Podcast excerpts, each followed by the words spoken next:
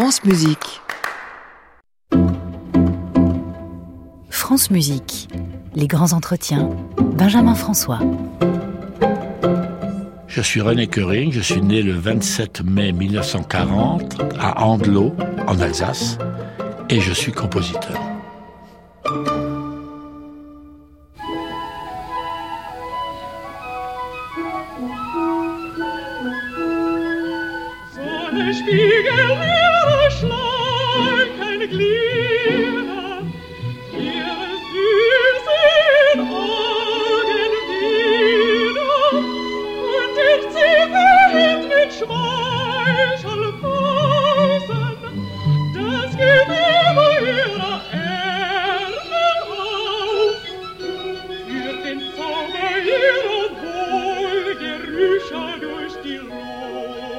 Bonjour René Köring. Bonjour Benjamin.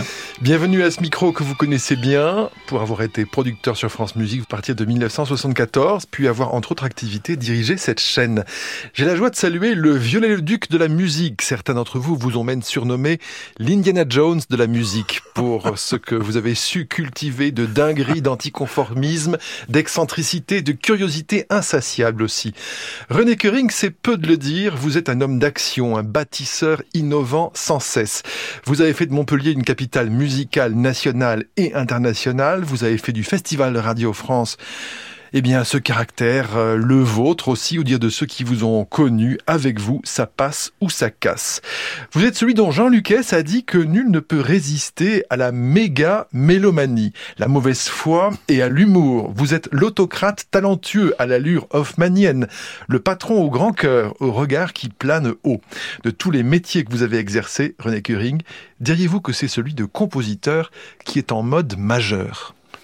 C'est en tout cas celui dont j'ai rêvé le plus toute ma vie. Ça ne veut pas dire que les autres étaient faciles. Ça ne veut pas dire cela. Mais vous avez fait une définition de ce que j'ai fait qui me permet de dire, bah écoutez, c'était formidable, au revoir, merci, je rentre chez moi. Non, non, non, non, restez là, restez là, on a besoin de vous. oui, oui, j'ai fait beaucoup de choses. Notamment, je pense à un musicologue de vos amis, Ariel Price, qui de temps en temps vous disait René, reviens à la composition, arrête de te disperser dans d'autres métiers que celui de compositeur. Vous lui répondiez quoi? Et je lui disais oui, mais de quoi vais-je vivre? Je me souviens que dans les années 1970, par exemple, quand j'ai commencé un petit peu à m'occuper de ce qu'il fallait faire pour vivre de son métier, un compositeur, dans les meilleurs des cas, gagnait euh, à l'époque 2000 francs par mois. C'est-à-dire qu'il n'y avait qu'une deux personnes qui avaient la chance d'être jouées systématiquement, c'est Stravinsky, qui gagnait rien qu'avec le sac du printemps des fortunes, et Olivier Messiaen en France. Et Boulez m'a toujours dit, euh, faut pas rêver. Ça ne peut jamais arriver, ce genre de cas. Varese ne gagnait rien avec ses droits d'auteur. Bon, Georges Auric a fait de la musique de film, Francis Poulain qui était autre chose, il gagnait évidemment avec les droits d'auteur. Mais un jeune compositeur qui avait à l'époque 25 ans ou 30 ans ne pouvait pas espérer quoi que ce soit. Moi, j'ai accepté le premier boulot qu'on m'a proposé tout de suite, c'était d'enseigner aux Beaux-Arts en architecture l'acoustique. J'y ai enseigné pendant près de 12 ans. Et je ne pouvais pas m'empêcher de ne pas y aller parce qu'il fallait que je gagne le, au moins le moyen de payer mon, mon loyer. Dans le cas de Georges Auric, justement, vous disiez, il a fait de la musique de film. Est-ce que ça veut dire qu'un compositeur doit aussi accepter de faire quelques ménages de la musique de film, par exemple? Oui, Ce qui n'est pas gentil pour la musique de film. J'ai fait trois musiques de film. Une euh, à Projet une qui est avec violon, l'autre avec Depardieu et l'autre avec deux vers. Et puis j'ai arrêté parce que c'est pas que ça ne me plaisait pas, mais c'est parce que Alain Jessua, qui est un garçon très sérieux que j'aimais beaucoup, me disait ce qu'il fallait écrire.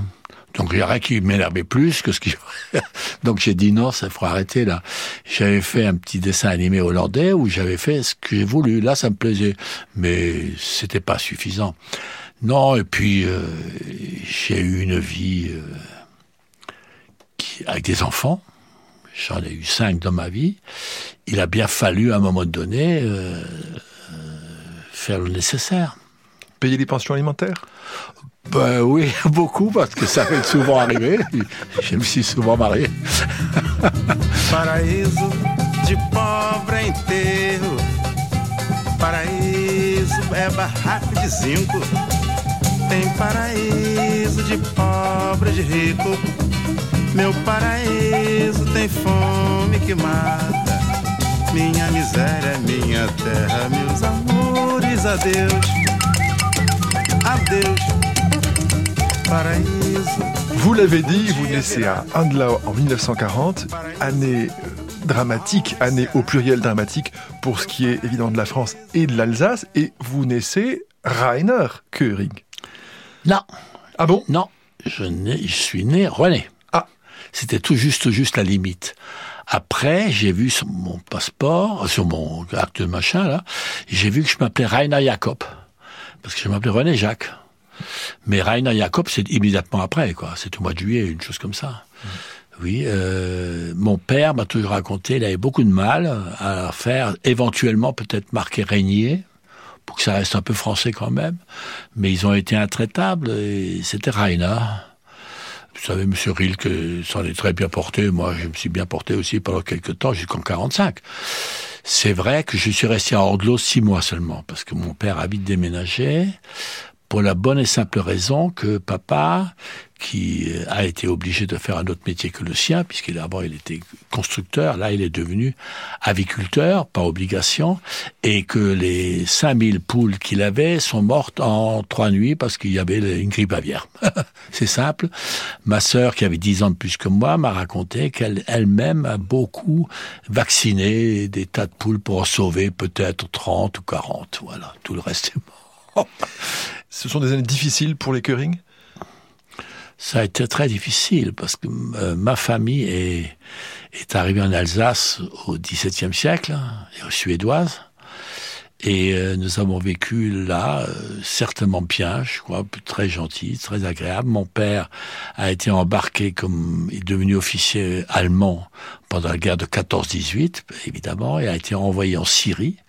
Maman était d'une grande famille luxembourgeoise qui a été élevée euh, à Bruxelles, euh, dans le milieu de la princesse de Réti, tout ça, qui a fait ses années d'éducation et que papa a dragué à Baden-Baden, parce que papa était très lié avec le fils Bugatti de Molsheim, où il habitait, et avait une Bugatti qui lui permettait de draguer les jeunes femmes à De la frimer. sortie. Voilà, de frimer. Et une chose qu'il a laissée à son fils. Bon. Quand vous dites quitter le petit village de Andlau au nord de Strasbourg, où allez-vous? À Dambach, à côté, à quelques kilomètres de là où est né mon petit frère, où j'ai habité jusqu'au moment où j'allais à Strasbourg euh, après la guerre. Faire quelques études, naturellement? Oui, euh, euh, euh, j'étais Au conservatoire Non, non, non, pas du tout. C'est toujours maman était pianiste à côté des petites. Mon papa était violoniste, mais je crois que ça a duré deux ans. Il devait jouer faux comme tout parce qu'il n'a jamais été très intéressé par cela. Euh, j'ai fait des études primaires comme tout le monde, et puis à 9 ans, euh, ma famille s'est débarrassée de moi en me mettant chez les jésuites. Comme ça, il était tranquille. Et moi, j'ai passé six ans euh, chez les jésuites, qui m'a beaucoup servi pour la suite.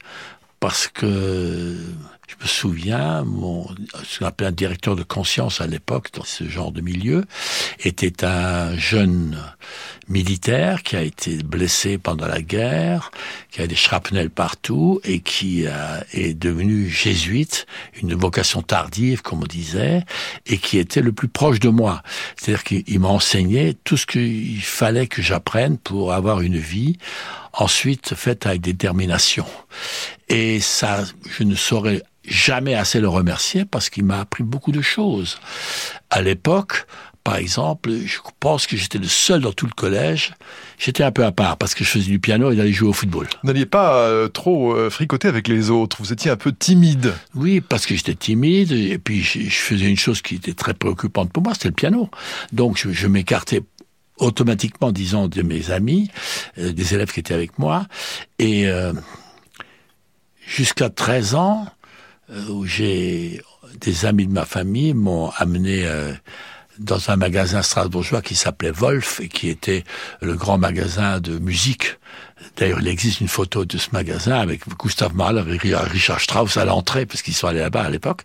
Et là, on m'a proposé de rencontrer quelqu'un pour qui j'avais une admiration féroce, qui était euh, Fischer, Edwin Fischer, et il m'a demandé de jouer pour lui, pour il voulait savoir si, etc., etc.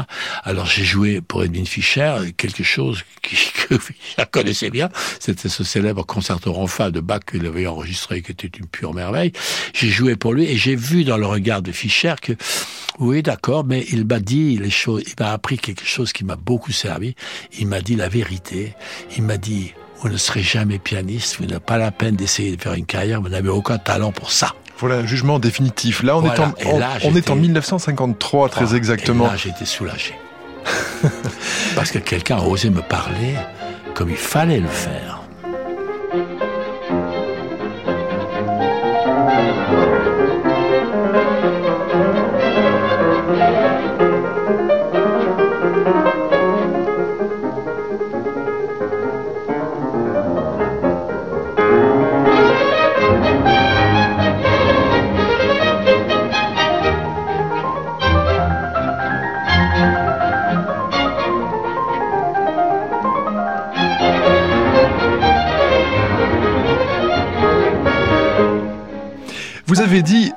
Famille s'est débarrassée de vous en vous envoyant Non, chez les ça, jésuites.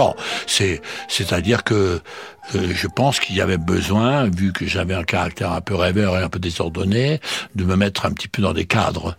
Et ils ont choisi la solution qui était la bonne, c'est-à-dire les jésuites. Ce que beaucoup de familles font d'ailleurs euh, D'ailleurs, ça se fait. dans, dans ces années. Et, et dans ce collège, qui est un des plus réputés en Alsace encore aujourd'hui, euh, c'était spécial, hein, mais ça a fonctionné.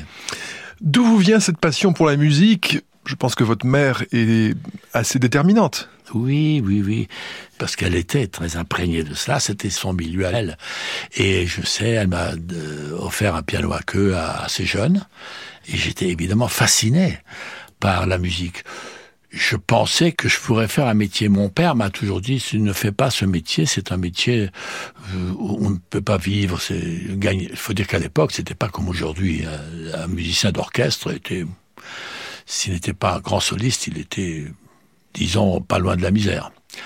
Et euh, moi, je pensais devenir soliste, pensais donc, évidemment, jusqu'au jour où Edwin Fischer a eu la gentillesse de me dire que il fallait que je renonce. Mais oui. Et j'ai découvert autre chose, un autre talent que j'avais, ou talent si on veut, j'étais peintre.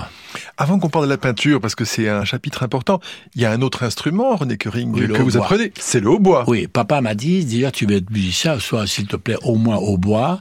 Tu prends des leçons avec Monsieur Caron, qui était le hautbois de l'orchestre, solo, et je me suis aperçu que c'était un instrument épouvantable, extrêmement fatigant, parce que la pression de la colonne d'air et tout ça, c'était, j'ai tenu deux ans ou trois ans, et puis j'ai arrêté parce que c'était, non, je préfère de loin mes doigts.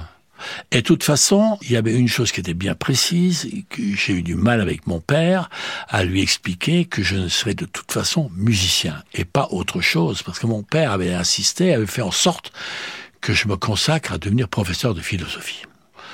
En bon jésuite que j'étais déjà, j'ai trouvé la solution. Le jour du baccalauréat, je n'y suis pas allé.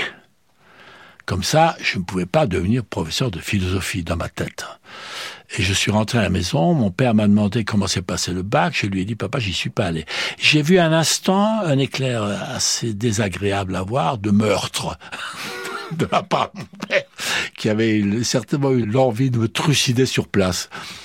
Il m'en a voulu, euh, je sais, beaucoup. J'avais quand même déjà un certain âge, hein, 18-19 ans. Et il me l'a pas pardonné. Il m'a pas pardonné. Il est mort euh, quand j'avais 20 ans. Et il a laissé une lettre euh, à ma mère où il demandait expressément que je ne devenais pas professeur de philosophie, je continuais à vouloir absolument être musicien. Et dans ce cas-là, il fallait que je rembourse à maman ce que je lui écoutais depuis l'âge de 13 ans. Avec la note. J'ai eu la chance qu'une de mes grandes tantes euh, m'ait hérité d'un bel appartement superbe avenue Louise à Bruxelles que j'ai vendu évidemment tout de suite et j'ai remboursé maman. Et je me suis gardé juste quoi m'acheter une petite MG TD à l'époque, une vieille MG décapotable. Voilà.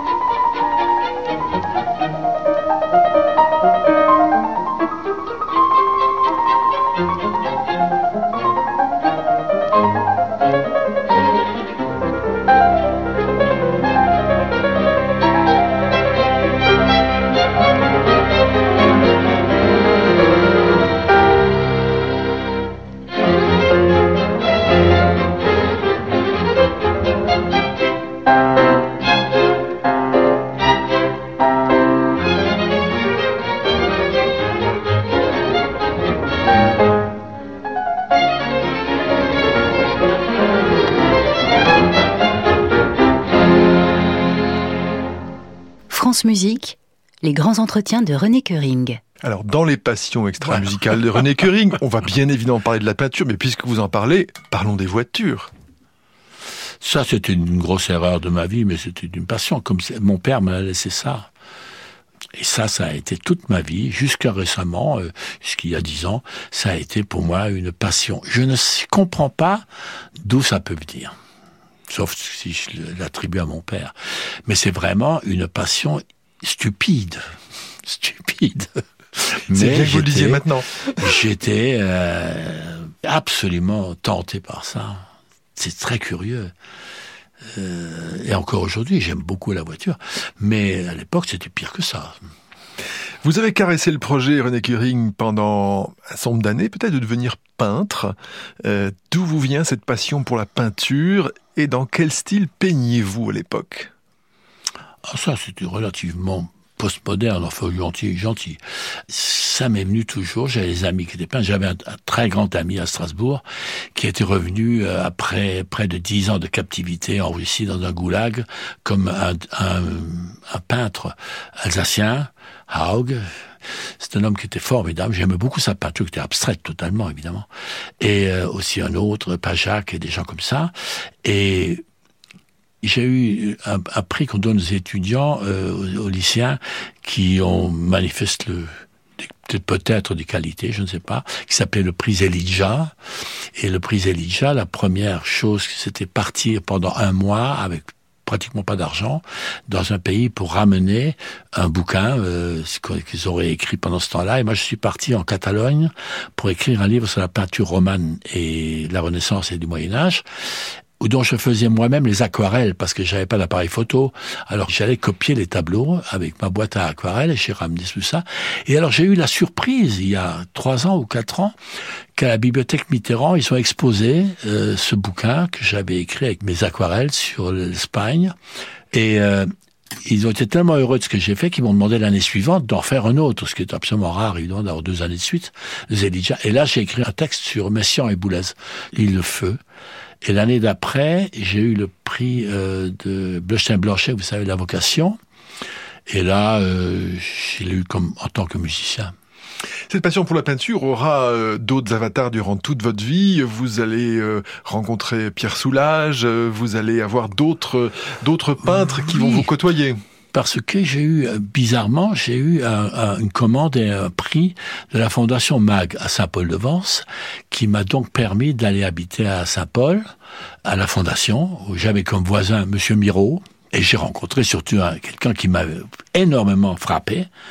Il y a deux peintres qui m'ont frappé, c'est Chagall, qui était le voisin de la Fondation, puisqu'il avait sa propriété juste à côté, et que je voyais pratiquement tous les jours, Chagall, et euh, Hartung, le, peintre abstrait, qui euh, m'avait dit, oh, il y, a, un jeune Français euh, qui me copie un peu, qui s'appelle Soulage.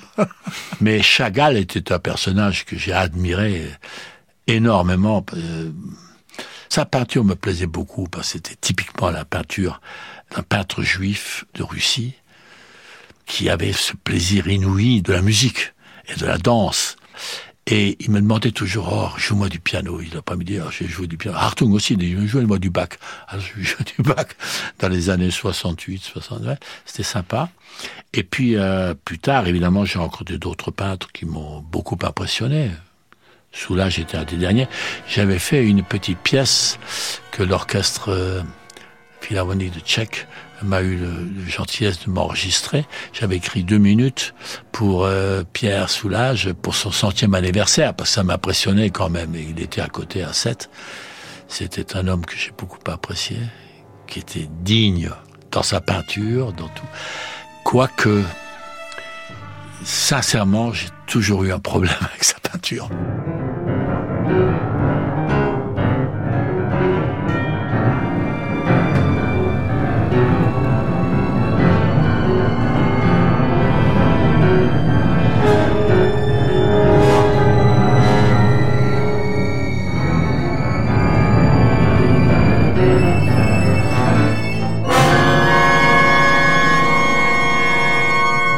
Ce moment-là de votre vie, vous avez une vingtaine d'années, on se dit que vous auriez pu aussi devenir chef d'orchestre en mode majeur. principalement chef d'orchestre. Et je sais que vous avez vous-même dirigé vos propres œuvres, Oui. bien sûr. Mais pourquoi, par exemple, ne pas se dire, allez, je pars dans la direction? Mais vraiment, complètement. Maderna m'a poussé là-dedans. Donc j'y suis allé. Donc j'ai fait des quelques concerts. Je me rappelle un avec l'orchestre de Saarbrücken, la radio de Saarbrücken, euh, des choses comme ça. Et puis euh, Emmanuel Krivine, quand il a perdu son bras, il y a 20 ans ou 25 ans, il m'a dit une chose qui a justifié pourquoi je ne suis pas devenu chef d'orchestre. Parce que je lui avais demandé de diriger absolument une œuvre qui s'appelait Seejungfrau de Zemlinsky, puis il voulait pas au départ, et puis il m'a dit, tu sais, pour moi c'est difficile ces musiques-là, parce que quand je dirige, je lève la tête, je fais un geste, et je vois le trombone du fond là, mec qui était avec moi au conservatoire, et que dans ses yeux je lis « pauvre imbécile », ça me donne envie d'abandonner la baguette tout de suite. Et c'est exactement ce que moi j'ai ressenti les premières fois où j'ai dirigé, et je regardais les musiciens, j'ai- et je voyais dans ses yeux, pauvre type. Je dis, mais il a peut-être raison. Mais Qu'est-ce qu'il attend de moi? Je suis incapable de lui donner. Un jour, parce qu'un chef d'orchestre m'a laissé tomber, à Montpellier, j'avais mis au programme Totenfeier, première version du deuxième de Mahler. Ben, j'avais soit le concert tombait, soit je le faisais. Je me souviens exactement l'endroit. J'ai regardé le trombone, je me suis trompé dans la battue. Je l'ai fait un tempo double de ce que je voulais faire, rien qu'en le regardant, parce que j'ai lu dans ses yeux, pauvre con. C'était de moi qui parlais, et ça m'a découragé. C'était pas méchant, c'était euh, c'est le rapport. Moi, Bruno, qui était un personnage très à part comme chef d'orchestre, hein, très à part, qui n'avait rien à voir avec Boulez, dans la direction, tout ça, c'est un type absolument fort. Les malheurs qu'il a fait étaient fantastiques, fantastiques. Les opéras, je me souviens d'un Salomé de Richard Strauss, la recréation en français, je dis ça existe en français, il m'a dit oui, j'ai la partition. J'ai la partition de Strauss où il a écrit sous les notes la version française originale. Et il a refait. J'y suis allé, quand j'ai vu ce que Bruno arrivait à faire, j'ai dit voilà, c'est ça. Mais il faut être, lui était indifférent à ce qui se passait. Beaucoup de chefs d'orchestre que je connaissais étaient indifférents en réalité à ce qui se passait. Il n'était pas indifférent à l'oreille, mais à la situation. Mais il y a pourtant une qualité, euh, René Curing, que vous aviez assez naturelle, c'est l'autorité. Pour un chef, c'est important. Non, l'autorité du chef, ça n'est pas la mienne. L'autorité du chef, c'est quelque chose qu'on ne peut pas expliquer, qui vient des bras, des yeux, je ne sais pas, de son costume, je ne sais pas de quoi, de sa cravate de travers, de la coupe de cheveux de merdique. Je ne sais pas quelque chose qui vient de quelque chose qu'on ne peut pas expliquer. C'est pas parce que vous êtes autoritaire dans la vie, ou vous essayez, de l'être, que ça marche sur un orchestre. Il faut pas se tromper. faut pas se tromper. Non, non. Euh, c'est la faiblesse de l'homme qui fait que l'orchestre marche. Qu'il montre à l'orchestre comment, dans son rêve, ça sonne. Et les gens comprennent, les musiciens, parce que les musiciens sont aussi musiciens que le chef, quand il est chef, quand il est bon musicien. Et ça, je n'avais pas confiance.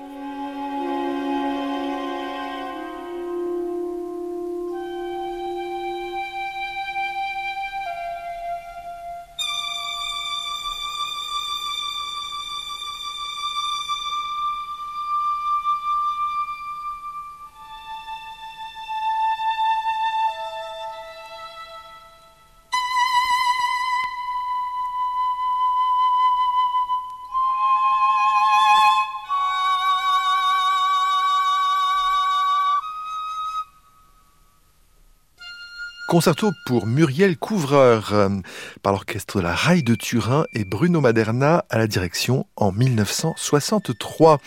Cette série de grands entretiens se réécoute et se podcast sur le site de France Musique et l'appli Radio France. Elle se poursuit dès demain où nous suivrons René Köring dans sa vie étudiante à Strasbourg, au cours d'été de Darmstadt, dans le sillage de Pierre Boulez et Bruno Maderna. Merci à Arnaud Chapat à la réalisation et Stéphane Poitvin ainsi que Julien Douminc. À réécouter sur francemusique.fr.